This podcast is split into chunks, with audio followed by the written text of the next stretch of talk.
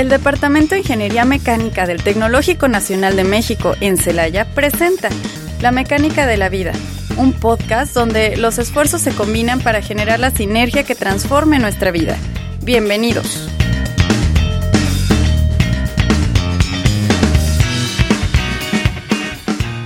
¿Qué tal? Estamos muy emocionados porque damos inicio a este proyecto con el cual pretendemos compartir con ustedes todo lo que se hace en ingeniería mecánica, así como las actividades que la comunidad estudiantil lleva a cabo. Sean pues bienvenidos a este primer programa de la mecánica de la vida. Soy Beatriz, voy en séptimo semestre y estudio la especialidad de diseño y de manufactura. El día de hoy, con mucho gusto, comparto micrófonos con mi compañera Perla. ¿Qué tal, Perla? ¿Cómo estás? Bien, igualmente muy emocionada por participar en la conducción de este programa. También voy en séptimo semestre y también estudio la especialidad de diseño y manufactura. Y como bien dices, estaremos, estaremos platicando de muchas cosas que hacemos sobre la carrera. Por ejemplo, hoy nos acompaña la doctora Carla Judith Moreno Bello, este, mi compañera Jocelyn Hernández Cervantes de la Asociación de Mecánica y nuestros compañeros Max Cervantes y Francisco del, del capítulo de ASME. Y bien, entonces iniciemos. No pierdas detalle, absolutamente todo en Mecánica Departamental.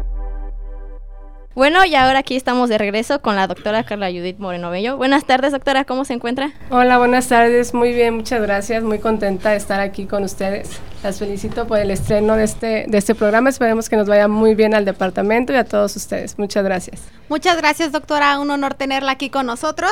Y pues vamos a comenzar a que nos platique un poquito sobre usted, si nos podría decir cuál es su formación profesional. Ok, bueno, mi formación profesional es ingeniería química. Yo soy ingeniero químico egresada del Tecnológico de Madero. Nací en Tampico, Tamaulipas. De ahí, bueno, realicé después una maestría en ciencias en ingeniería cerámica en el CIMSTAF, Unidad Saltillo. Durante mi formación en la maestría tuve oportunidad de hacer diferentes estancias internacionales, como en la Universidad Autónoma de Madrid, en la Complutense, en el Departamento de, de Física y ahí pues me empezó a interesar mucho más realizar un, doctorado. Entonces hice un doctorado en colaboración con la, con la Universidad este, Complutense de Madrid y el CIMBESTAB Unidad Saltillo. Posteriormente hice un postdoctorado en materiales poliméricos conductores y ya tengo 13 años trabajando en este instituto. Muy contenta. Ok, doctora, ¿nos podría hablar un poquito más sobre su postdoctorado, sobre los materiales, por favor? Bueno, en el postdoctorado trabajé en la fabricación y caracterización de polímeros conductores.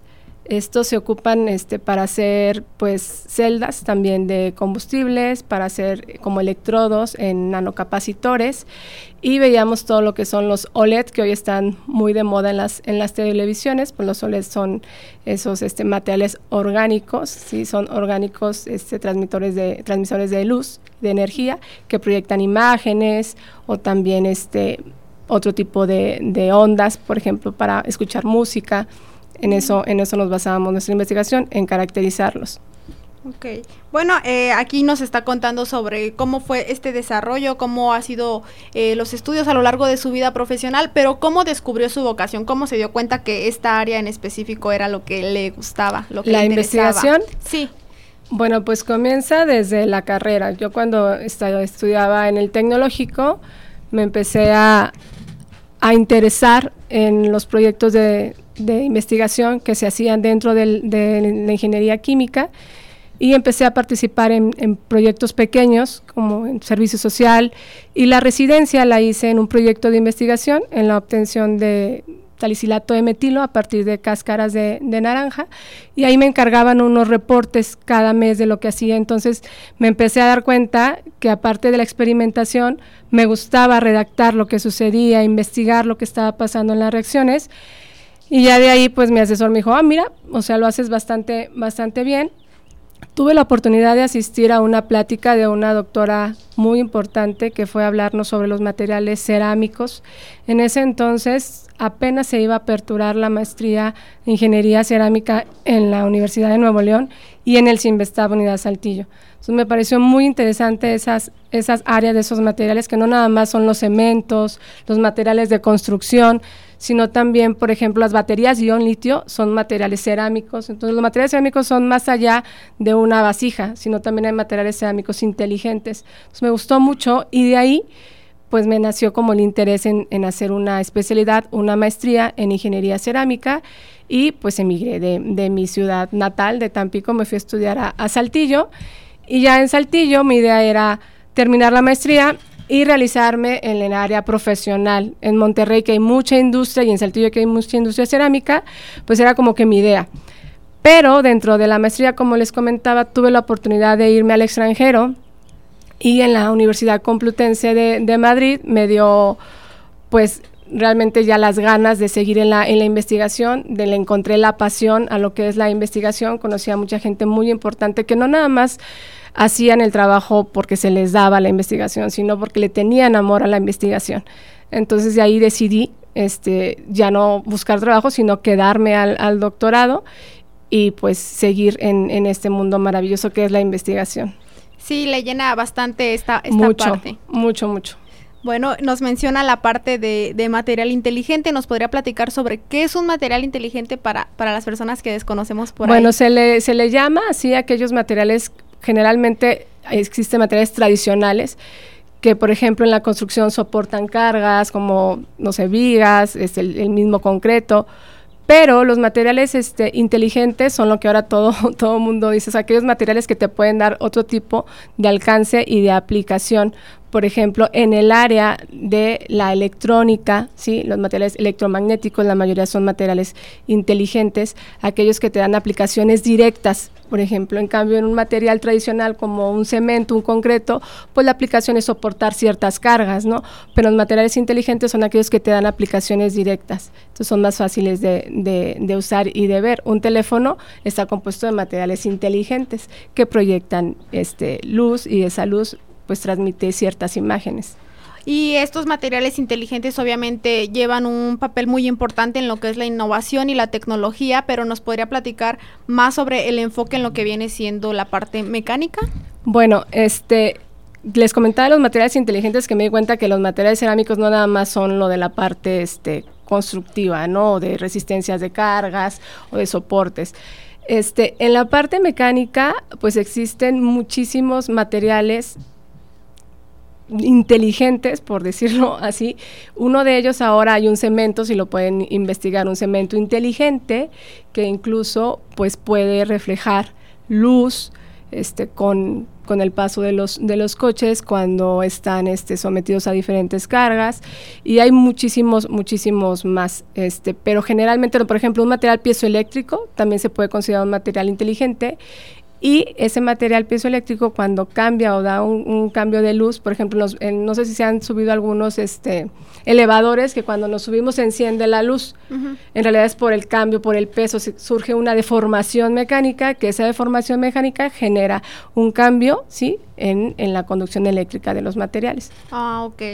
Ok, y bueno, aquí este ya nos platicó un poquito sobre esta parte de los materiales inteligentes, sobre cómo descubrió esta vocación, su pasión y lo mucho que le llena el, la investigación. Pero durante este proceso que estuvo llevando, ¿tuvo alguna dificultad o tuvo algún percance que dijera, ay, esto está muy complicado o que le hiciera pensar si sí estaba yendo por, por el camino correcto? No, ninguno. Eh, entonces, ya dejando un poquito de lado lo de investigación, una pregunta un poco más personal.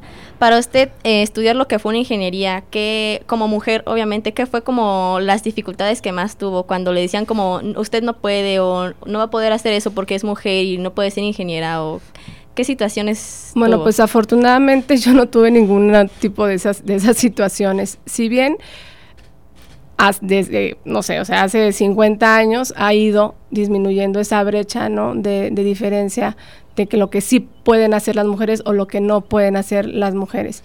Yo estoy en un tecnológico donde en su mayoría, en esa época, en el 96, era la mayor parte de la platilla eran hombres pero yo nunca me sentí excluida. Yo creo que eso también depende mucho de casa y más allá de eso, de lo que nosotras como mujeres nos propongamos, ¿no? La mentalidad que, que tengamos en salir adelante, en ser positivas, en confiar en nosotros sobre todo las mujeres que tenemos muchísimas habilidades. Por naturaleza somos más administradas, somos este, mucho más organizadas, tenemos eso que es el sexto sentido, somos más intuitivas, entonces tenemos muchas ventajas y tenemos que, que, aprovecharlas. No, no escuchar esos, esos comentarios y si alguna vez los escuchamos, no hacer caso.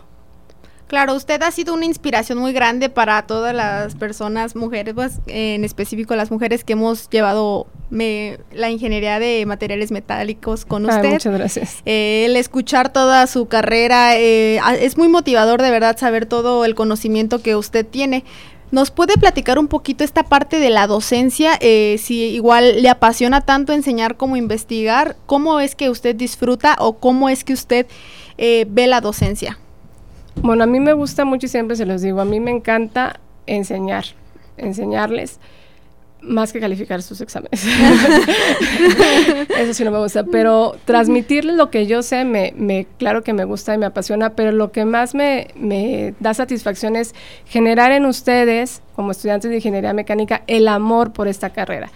Yo soy ingeniero químico de formación, entonces no conocía de esta carrera. Ahora trabajo en tribología, que es una rama de la, de la ingeniería mecánica y me apasiona. De hecho, yo les comento a mis estudiantes, si yo hubiera conocido el programa de ingeniería mecánica, seguramente hubiera estudiado ingeniería mecánica. Es una, es una carrera que es muy noble, que siento que en cada, en cada bloque de, de su retícula tienen como una especialidad.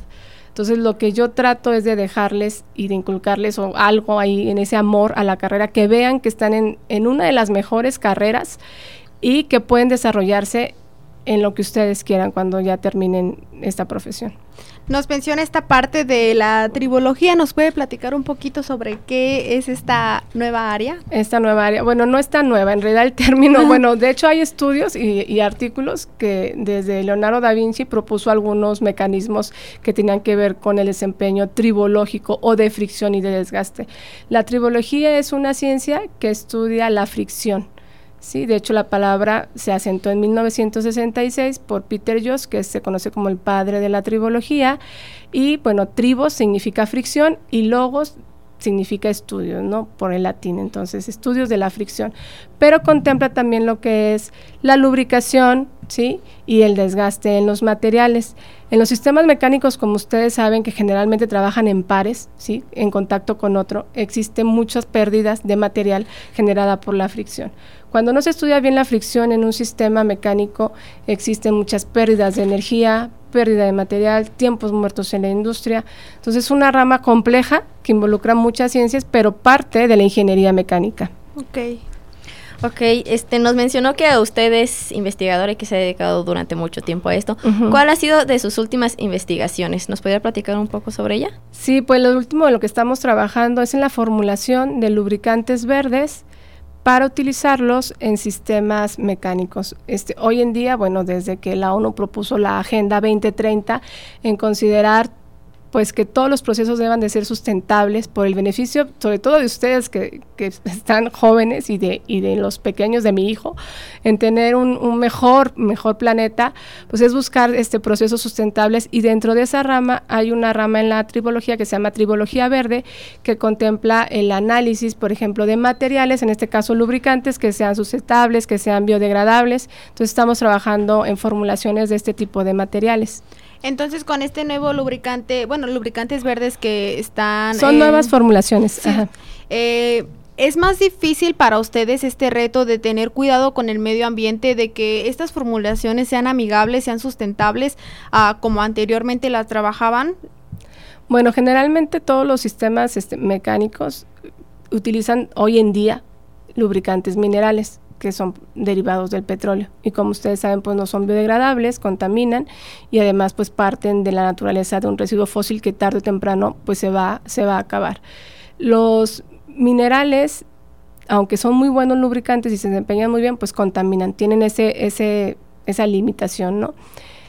Lo, lo, que hemos visto con los lubricantes verdes es que muchos soportan igual las cargas bajo ciertas condiciones, se desempeñan igual que los materiales este, minerales, solo que como son de origen vegetal, tienden a oxidarse. Entonces lo que estamos tratando es formular, no son nuevos, en realidad utilizamos de base el aceite de resino, que es un aceite muy antiguo. Lo que estamos haciendo es formularlo con diferentes aditivos y analizarlo para diferentes o para aplicaciones específicas donde sí pueda realmente desempeñarse igual que un mineral, pero acá tendrías un material pues biodegradable. Ok, doctora, muchas gracias. Eh, ahora, eh, vamos a, pasar a un poquito, bueno, vamos a, darle un poquito de giro a esta plática y nos puede platicar sobre los sacrificios que ha tenido el estudiar tanto, el, tener este, que adentrarse tanto a sus proyectos. Pues mira, yo creo que cuando haces lo que te gusta no es un sacrificio. Yo afortunadamente no siento que haya tenido que sacrificar nada ni que ahora lo, lo esté haciendo. Ahora tengo un niño de 8 años, maravilloso, que este que al final del día, cuando yo salgo de aquí, estoy con él. O sea, también este tipo de trabajo me permite estar con él, sigo disfrutando mi vida personal, sigo haciendo, no creo que haya cambiado yo particularmente nada. Cuando tú haces lo que te gusta, encuentras el tiempo para hacerlo. Sí, entonces tiene ese equilibrio, tiene esta satisfacción de hacer lo que le gusta, pues todo el día, las 24 horas del día, tanto en su trabajo como fuera del trabajo. Sí. Eh, y ahora tengo otra pregunta para usted. ¿Qué nos puede decir a los jóvenes que iniciamos o ya estamos dentro de lo que es la ingeniería mecánica? Por ahí usted mencionaba que, que si hubiera conocido la retícula de ingeniería mecánica le hubiera gustado estudiarla, por lo mismo que considera que es una carrera muy noble. ¿Qué, qué nos podría decir a los que estamos dentro de Pues que sepan que es una carrera muy versátil, que es la única carrera yo creo que pueden o tienen esa, esa oportunidad de soñar algo, o sea, imaginarse que van a hacer algo pintarlo, o sea, obtenerlo a lo mejor en, una hoja y luego hacerlo. O sea, yo creo que muy pocas carreras tenemos esa, esa oportunidad, ¿no? De que si imaginas algo lo puedes crear. Entonces, eso uno. Otro, que sean muy positivos, o sea, que tengan siempre un pensamiento positivo, que tengan mucha voluntad, porque esta carrera, como todas, todas las carreras son difíciles, pero hay que encontrar la voluntad de hacer las cosas, que no desistan, que, este, que le encuentren realmente ese, ese amor, pero eso se lo encuentran cuando entran a todas las clases, cuando investigan más de los alcances de su carrera. Ok, nos menciona que pues para estudiar la carrera uno necesita como que tener esa motivación, quererla más que nada. ¿A usted qué era lo que la motivaba? Que usted decía cuando si un día llegaba a estar cansada decía, no, por esto tengo que continuar, este, ¿qué era lo que le, le ayudaba a seguir adelante? Pues que me gusta, que me apasiona la investigación. O sea, yo creo que si no hubiera investigación en nuestro tecnológico, a lo mejor yo no estuviera aquí. Este, a mí me apasiona investigar. Investigar es como ser innovador, como emprender, porque todos los días tienes diferentes ideas, las palpas, haces proyectos, las plantas, este, en, incluso, no sé, en una nota, ah, voy a estudiar esto, obviamente en base a tu conocimiento y tu formación, ¿verdad? No es de que estemos inventando cosas sin, sin una base pero te da esa oportunidad de crear cosas nuevas.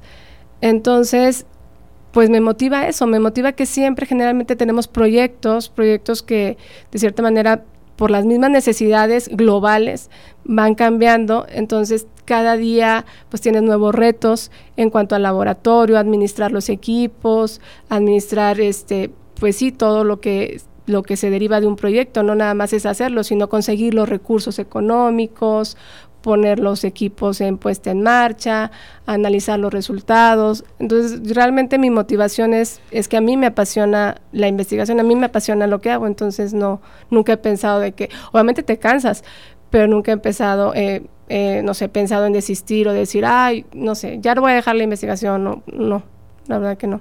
Es algo que a usted es en sí su motivación, la misma pasión es la que la, la lleva a, a seguir realizando esto día con día. Ok, nos platica un poquito. Hace investigación aquí en el tecnológico. También, eh, bueno, sabemos que da una materia de licenciatura. A nivel posgrado y nivel doctorado, ¿usted también es docente? Sí, participo, este, soy participante del doctorado en ciencias de la ingeniería del, del instituto y formo parte del núcleo básico de la maestría en ciencias en ingeniería mecánica. Ahí en, en, la maestría en ciencias en ingeniería mecánica imparto una materia que se llama ciencia de los materiales que es muy parecida a la de licenciatura, pero con aplicaciones más específicas en el área de la ciencia de la mecánica. Y en el doctorado, pues trabajo en materias como seminario y, este, residencias y obviamente pues dirigir a los estudiantes de, doctorado. Ahorita tenemos un estudiante de doctorado y dos estudiantes de maestría. Y en la materia de maestría, eh, cuando ya se refiere a que es más específico que eh, la materia que se lleva en licenciatura, ¿el enfoque es más para la parte de diseño o, qué enfoque tiene esta materia? Sí, sí, porque parte mucho, acuerda que para diseño es importante conocer los materiales, ¿verdad? O sea, no vamos a diseñar algo sin saber si el material va a resistir o no. Entonces es más profundizar en, la, en el comportamiento mecánico del material previo al diseño, obviamente. Ok, y nos podría decir un poquito sobre qué habilidades además de los conocimientos que se adquieren obviamente en lo que es maestría y doctorado, ¿qué habilidades se desarrolla al ya llevar eh, los estudios a un grado más alto? Como personas nos formamos obviamente de, de, cierta manera y bueno, obviamente lleva más exigencias. ¿Usted en qué, en qué se enfoca para formar a sus estudiantes de, de doctorado y de maestría? O sea, ¿qué les exige más que a los de la licenciatura? La capacidad de análisis el trabajo en equipo es muy importante y la disciplina. Si tú haces una, maestría, pues seguramente cuando, si ya decides irte a trabajar a la industria, no, no quieres seguir a lo mejor en la investigación, vas a tener ventajas sobre los que nada más tienen ingeniería, porque en el proyecto de maestría tienes un proyecto que tiene un tiempo, un tiempo para ejecutarlo. Entonces, es toda la planeación del proyecto, crece tu capacidad de análisis y aprendes a trabajar en equipo. Ok, doctora, este... Recuerdo que hace tiempo a mí me mencionaron sobre un proyecto que creo que usted estaba haciendo que era de la cáscara de, del huevo, algo así, ¿no, no ah, fue hace mucho. Sí, Este, ¿Podría platicarme un poquito sobre ese proyecto? ah, bueno, es que obteníamos lo que era carbonato de calcio a partir de la cáscara de, de huevo, porque era un desecho que aquí se usa, bueno, se te da mucho en la, en la cafetería. y cuando yo llegué en ese entonces, que fue en el 2009, pues no tenía realmente recursos ni un laboratorio así puesto como, como el de ahorita. Entonces, como tampoco tenía para comprar reactivos, empezaba a usar pues el carbonato de calcio o óxido de, de calcio obtenido a partir de la casca de huevo. Ese, cuando tú no tienes y tienes que innovar, ¿no? O sea, pero no detenerte. Sí, claro. Entonces usted tiene que aquí aplicar su creatividad para continuar desarrollando sus proyectos. Y así debe ser también en la vida, ¿no? Sí. Bueno, y también le queremos pedir, eh, obviamente usted es una persona muy estudiosa y muy dedicada, si nos podría dar consejos para esta parte del estudio. Muchas veces nos frustramos al estudiar o al repasar, pero es porque tenemos tal vez técnicas inapropiadas o que no son muy efectivas. Entonces, no sé si usted nos podría decir un poco sobre qué le ha funcionado a usted para disfrutar el estudio y para no eh, desertar en esta parte. Bueno, mira, alguna vez escuché que la mejor manera de aprender es transmitiendo, es compartir tus conocimientos. Entonces, y creo que sí, lo que yo hago dentro del grupo de trabajo es que a mis estudiantes los, les pido que expongan sus resultados, cada cierto tiempo discutimos, entonces ellos van aprendiendo obviamente cómo transmitir esos conocimientos, analizar.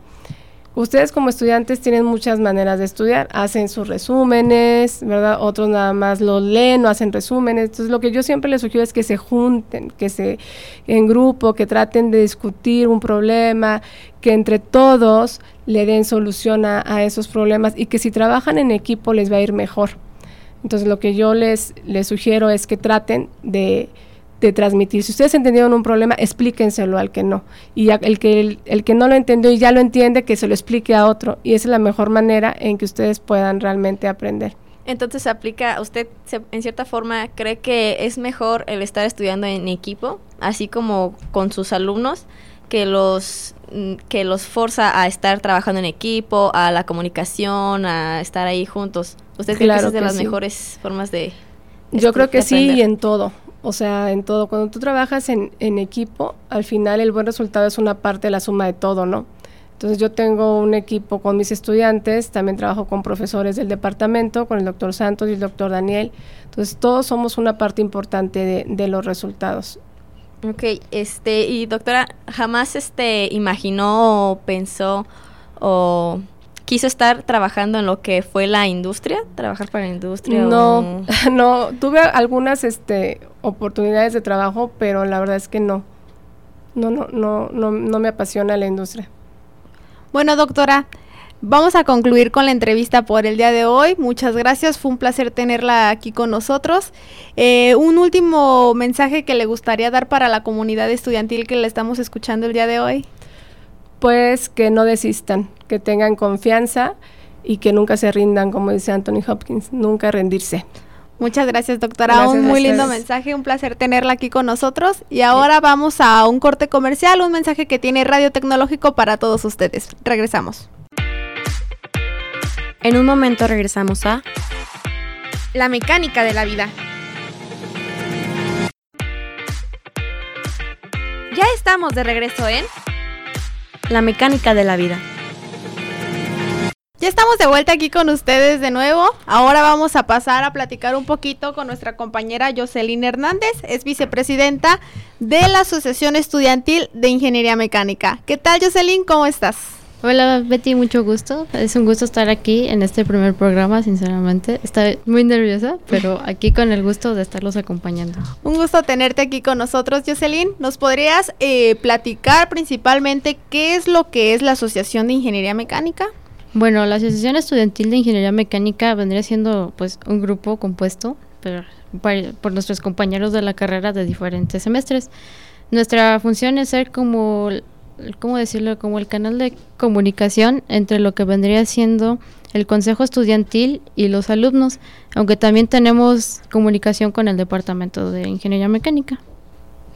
Ok, entonces ustedes, en cierta forma, ustedes son los encargados de a nosotros como alumnos comunicarnos con lo que son este el consejo estudiantil. Este, platícanos qué proyectos tienen o qué, qué tanto hacen ahí en la asociación para nosotros como alumnos. Bueno, en la asociación estudiantil nos encargamos de, junto con el consejo, planear eventos como vendría siendo la semana Lince, los altares y la semana ASME, que es la que está ahorita. Este, también tenemos participación en eventos de ayuda social como vendría siendo el Juguetec y el, y el Cobijatec. También nos encargamos de darles asesoría en cuanto a sus créditos complementarios y también ayudarles a que si necesitan asesorías los podemos orientar con algún maestro de, bueno, que les pueda ayudar con la materia con la que tienen problemas. Ahora que se aproxima el Día de Muertos, comentas que se encargan de lo que son los altares. Eh, ¿Pueden participar personas externas a la Asociación de Ingeniería Mecánica en los altares o únicamente ustedes son los que encargados de elaborarlos? Bueno, eh, dentro de lo que cabe, eh, lo que viene haciendo el Día de Altares, este, bueno, la asociación se encarga de estar organizando, por ejemplo, los materiales que se van a utilizar para realizar el altar y también para realizar lo que viene siendo el tapete. También ese día se lleva a cabo una kermés. La, bueno, cada asociación se encarga de escoger algo, que es, que es lo que se va a vender el día de altares, que sería el primero de noviembre.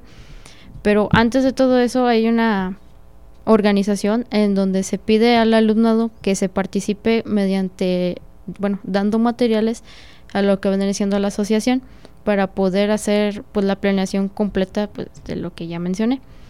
Nada más que, pues, siempre en estos eventos de altares se dan créditos complementarios al alumno. Sin embargo, este semestre, pues, no se contó con esa ayuda por parte, pues, del consejo y de dirección.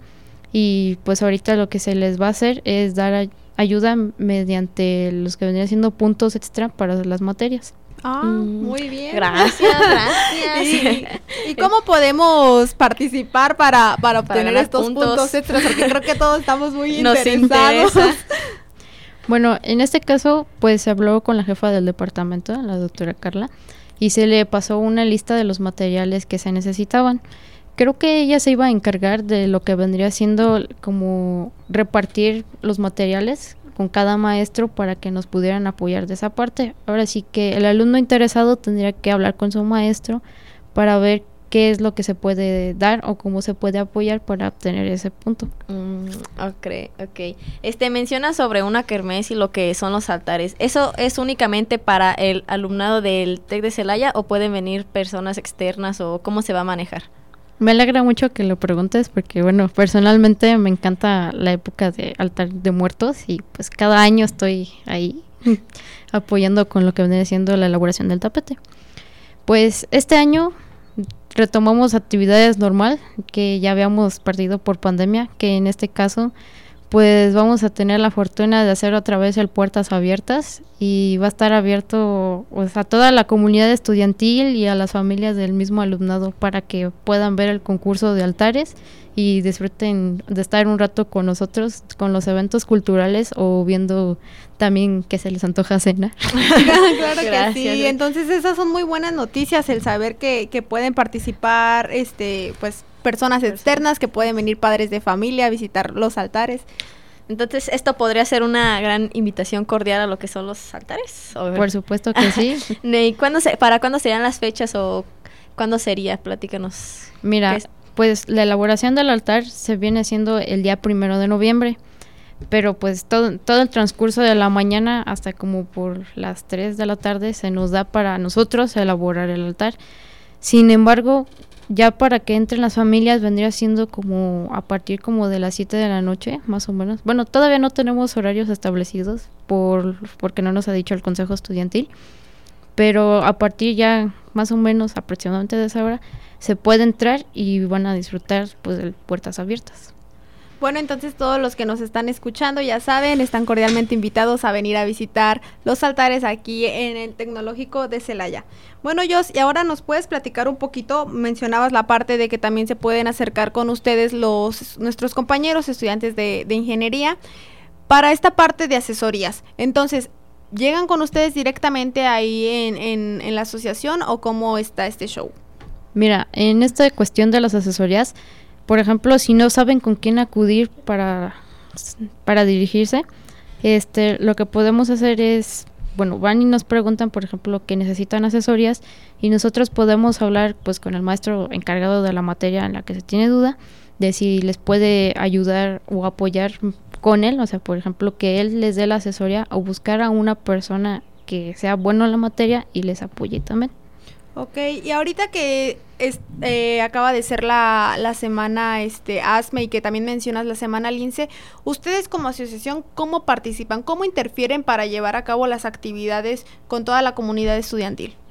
Bueno, pues en esta parte, pues se nos pide a nosotros como integrantes de la asociación, por ejemplo, para Semana Lince, que nos encarguemos de conseguir al menos dos conferencias por cada persona para que, bueno, se vaya haciendo después como un horario de todas las actividades que va a haber en esa semana, pero por parte de nuestra carrera, porque pues ya saben que la semana lince pues es de todas las carreras. Entonces, esa es una manera en que nosotros apoyamos. Y ahorita en Semana ASME también cada quien se encarga, por ejemplo, de conseguir un taller o una conferencia pero pues ya sea externa o aquí mismo con los maestros y ya eso se habla con el departamento y también con el consejo estudiantil. Mm, ok, yo, al inicio mencionaste algo de lo que es Cobijatec y Juguetón, algo así, ¿no? Este, ¿Me lo puedes repetir, por favor? Bueno, en el Cobijatec, pues eso se hace eh, ya para finales de diciembre o a mediados de diciembre y se, se recaudan lo que vendrían siendo cobijas por parte de los estudiantes para que se los pueda pasar bueno, para que se los podamos llevar a personas que los necesitan. Igualmente con el juguetec se juntan pues materiales didácticos para los niños que tienen escasos recursos o juguetes y también se les lleva. Y última pregunta, Jos. Eh, para ser parte de la comunidad de la Asociación de Ingeniería Mecánica, ¿necesitamos algún requisito, ya sea tener cierto nivel de, de la carrera o no lo sé, ciertas especificaciones o cualquier persona puede presentarse para formar parte?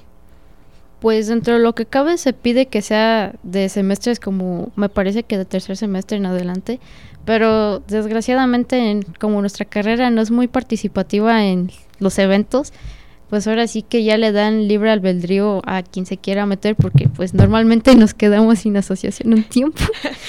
Entonces, pues también lo que sí se pide es que sean alumnos regulares porque pues dentro de lo que cabe sí es una gran demanda como estudiante este estar primero atendiendo tus materias y luego atendiendo lo que vendría siendo los eventos.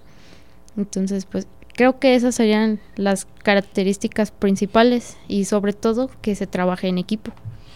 Ok, yo, este, pues muchas gracias por tu participación el día de hoy. Este, nos agradó tenerte aquí y pues gracias por toda la información. Este, espero que vengan muchas personas a lo que es el Día del Altar y pues gracias por estar aquí con nosotros. Esperamos tenerte muy pronto. Gracias. De nada. Ahora continuaremos con nuestra de con nuestros compañeros del capítulo de ASME. Aquí tenemos a Francisco Javier Rico Romero y Christopher Max Cervantes Vázquez. Buenas tardes, muchachos, ¿cómo están? ¿Cómo se encuentran? Buenas tardes, muchas gracias por invitarnos. Al igual, estamos muy agradecidos por que nos estén invitando aquí nuevamente a su, a su programa. Gracias a ustedes por venir. Este, bueno, primero que nada, quiero que si me pueden explicar lo que es ASME, ¿podrían decirnos a todos los que nos escuchan? Sí, claro, bueno, en sus siglas en inglés es American Society of American Engineers. En español, la Sociedad Americana de Ingenieros Mecánicos. Esta se funda en 1880, claro, sin fines de lucro. Entonces, esta es para que cualquier persona interesada en formar parte de la asociación, a pesar de no obtener beneficios monetarios, sin embargo, en este 2020, ASME se unió a una sociedad internacional de ingenieros interdisciplinarios.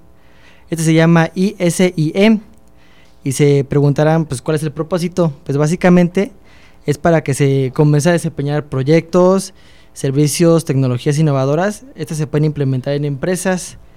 Entonces, este es un propósito un poco más financiero para que ASME pueda recapitular y expandirse un poco más. Este, si alguien gusta buscar información, está en su página oficial. La verdad tiene una gama muy grande de información. Esta puede contar con, con la información sobre las competencias, los certificados, este, acreditaciones, conferencias, eh, revistas virtuales. Este, también hay ah, libros. La verdad es algo bastante importante que hay en ASME. Así que si alguien gusta buscar información sobre esto, está en, en esta página oficial. Bueno, nos mencionas también sobre esta parte de los proyectos. ¿Nos puedes platicar un poquito sobre los proyectos que se han realizado en ASME, sobre qué es lo que han hecho para los que no tienen mucho el conocimiento de específicamente qué es lo que desarrollan? Bien, uno de los principales proyectos que se desarrolla es el IAM 3D, el cual es elaborar prototipos con impresora 3D. Eh, se participó en ASME en años pasados con un aerodeslizador totalmente fabricado con este tipo de impresoras. También está el HPV, el Human Power Vehicle. Este es, se desarrolla un tipo de vehículo impulsado por el humano. Este es bastante peculiar, no sé si han visto en el Tecno una bicicleta bastante rara. Sí. Realmente esa se desarrolla para poder meterse a este tipo de competencias. Mm, ok, nos estás este, mencionando competencias. Este, ¿Nos puedes decir cuáles son las competencias en las que han estado participando? Claro que sí. Este, una de las que hemos ya estado participando fue en el 2013, lo que viene siendo en HPV México, en el IT ITES. Ese es igual, igualmente con lo de la bicicleta. Al igual también hemos concursado en Monterrey y en American. Esos se desarrollaron en el año 2015-2017, a lo cual ya no, ya no hemos podido estar en proyectos por lo mismo de la pandemia, se nos ha dificultado, pero ya hemos estado actualizándonos y buscando más que nada proyectos para los cuales unirnos y más que nada pues mostrar nues- nuestras habilidades como estudiantes. Ahora que tienen pensado nuevamente el reintegrarse en competencias, el desarrollar nuevos proyectos, ¿nos pueden platicar sobre alguno que tengan en mente si están desarrollando ya alguno, si tienen eh, el, el planteamiento de, de alguna nueva competencia? Este, sí, realmente, bueno, por la pandemia que se tuvieron que suspender todo ese tipo de competencias, tanto internacionales como locales. Este, el próximo año estamos muy emocionados porque se van a desarrollar tanto en marzo como en noviembre competencias del IAM 3D. Vamos a desarrollar un nuevo prototipo de aerodeslizador y en noviembre un nuevo prototipo del HPV.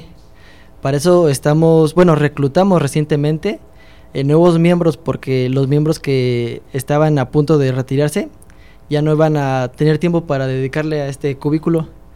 Entonces ya tenemos nuevos miembros, estamos capacitándolos para empezar a desarrollar eh, equipos y que cada persona, cada equipo más bien, se desarrolle en esas competencias. Mm, ok, estábamos mencionando mucho lo que fue pandemia, que pandemia los detuvo a hacer proyectos, a, a todos nos detuvo prácticamente. Este, y esta semana, como pues muchos sabemos, fue la semana ASME, así que platícame, ¿cómo les fue en su semana ASME después de pandemia? ¿Cómo se sintieron? ¿Qué Pues tal? prácticamente sí fue algo batalloso, siendo sincero, porque pues por lo mismo de que hay nuevos integrantes, yo me considero nuevo integrante, entonces muchos no estamos familiarizados con las actividades que nos corresponden.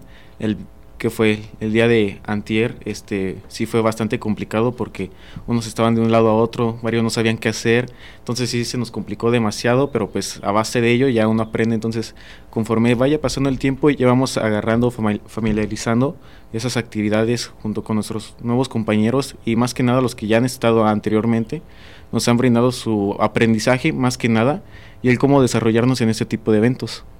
Ahora que fue la semana ASME que precisamente finaliza hoy creo que con mucho éxito ya que por ahí estuve revisando las actividades y la verdad es que se llevaron a cabo de manera muy exitosa.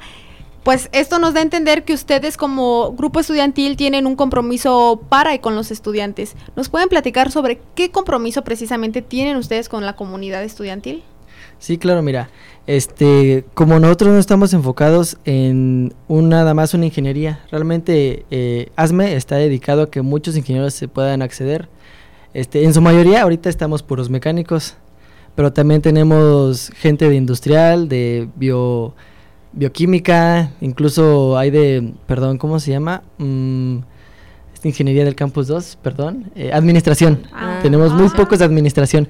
Realmente nuestra capacidad como mecánicos nos limita mucho al desarrollar o redactar documentos. Sí, claro. Porque no estamos especializados en esto. Pero realmente esta, estos de la carrera de administración nos ayudan bastante porque se dedican bastante a ello. Realmente si alguien no tiene eh, conocimiento sobre cómo hacer este tipo de proyectos o tipo de desarrollo, realmente preguntamos a alguien más entonces es muy, tiene una movilidad muy fácil, hazme realmente. Si alguien no lo sabe, alguien nos puede apoyar del mismo. Mm, ok, entonces para estar en ASME cualquier persona de cualquier carrera puede estar, ¿cierto? Este, dinos, ¿cuáles serían como que las habilidades que crees que son necesarias para poder estar en el que en lo que es el capítulo ASME? Tú como persona, ¿tú qué crees? Bueno, principalmente que te interese. Este, hay bastante eh, Perdón, me bloqueé un momento. Hay bastante que desarrollar en, el capítulo de ASME, pero este, como les decía, si alguien no lo sabe, alguien más te puede ayudar. Tienen apoyo. Como por ejemplo, hay bastante gente que no sabe inglés. Entonces, hay alguien que sí sabe. Por eso estamos desarrollando cursos de inglés aquí mismo para, nos, para los propios miembros. Para decir, si tú no sabes inglés, ok, te puedo ayudar entonces son las capacidades de diferentes miembros los que hacen que alguien pueda entrar.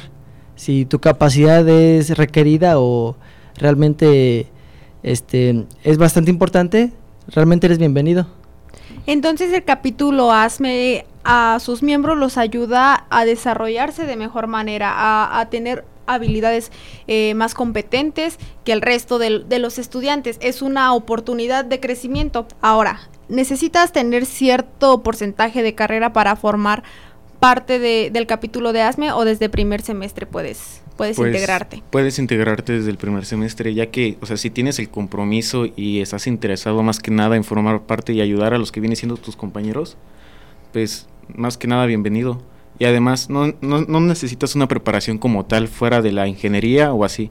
De hecho son conceptos básicos que uno viene trayendo desde su casa que viene siendo la organización, la comunicación, etcétera.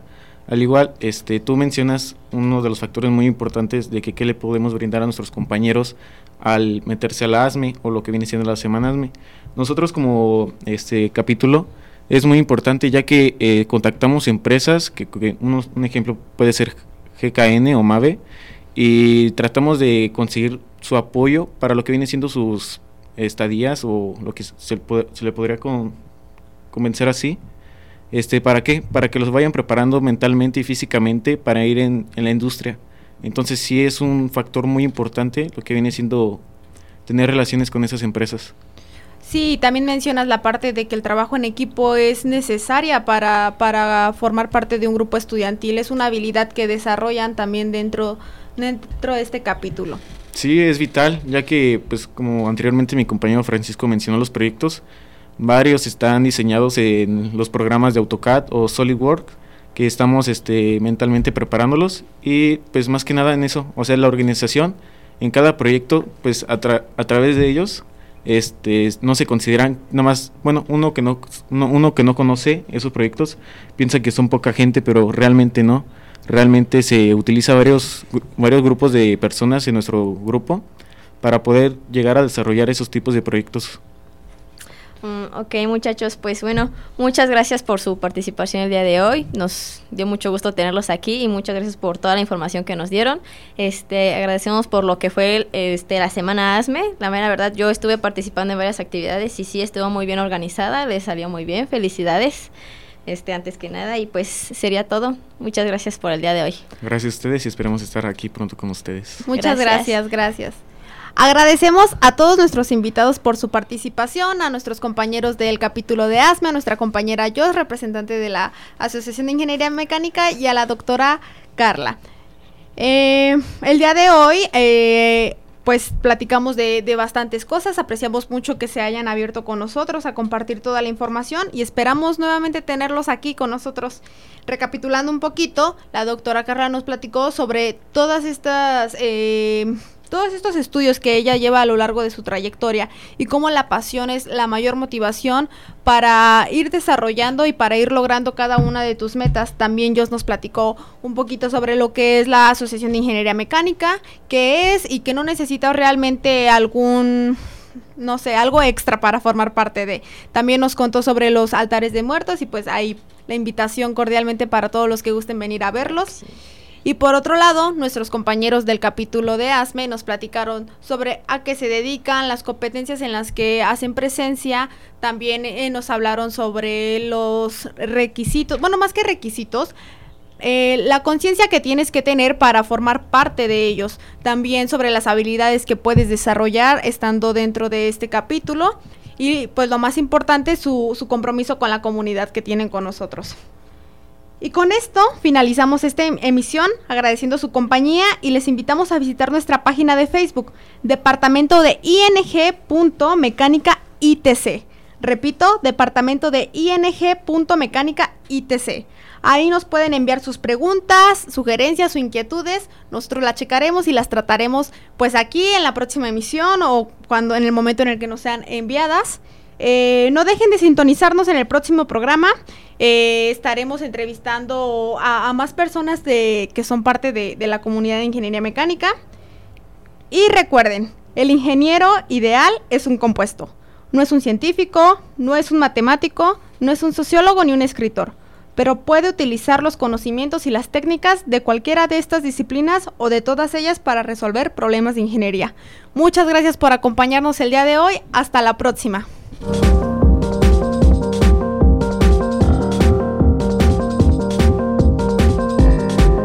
Y es así como concluye una emisión más de la mecánica de la vida. Esperamos contar con ustedes para la próxima. Y recuerden dejar sus comentarios y sugerencias en nuestra página de Facebook, Departamento de Ingeniería Mecánica ITC. ¡Hasta luego!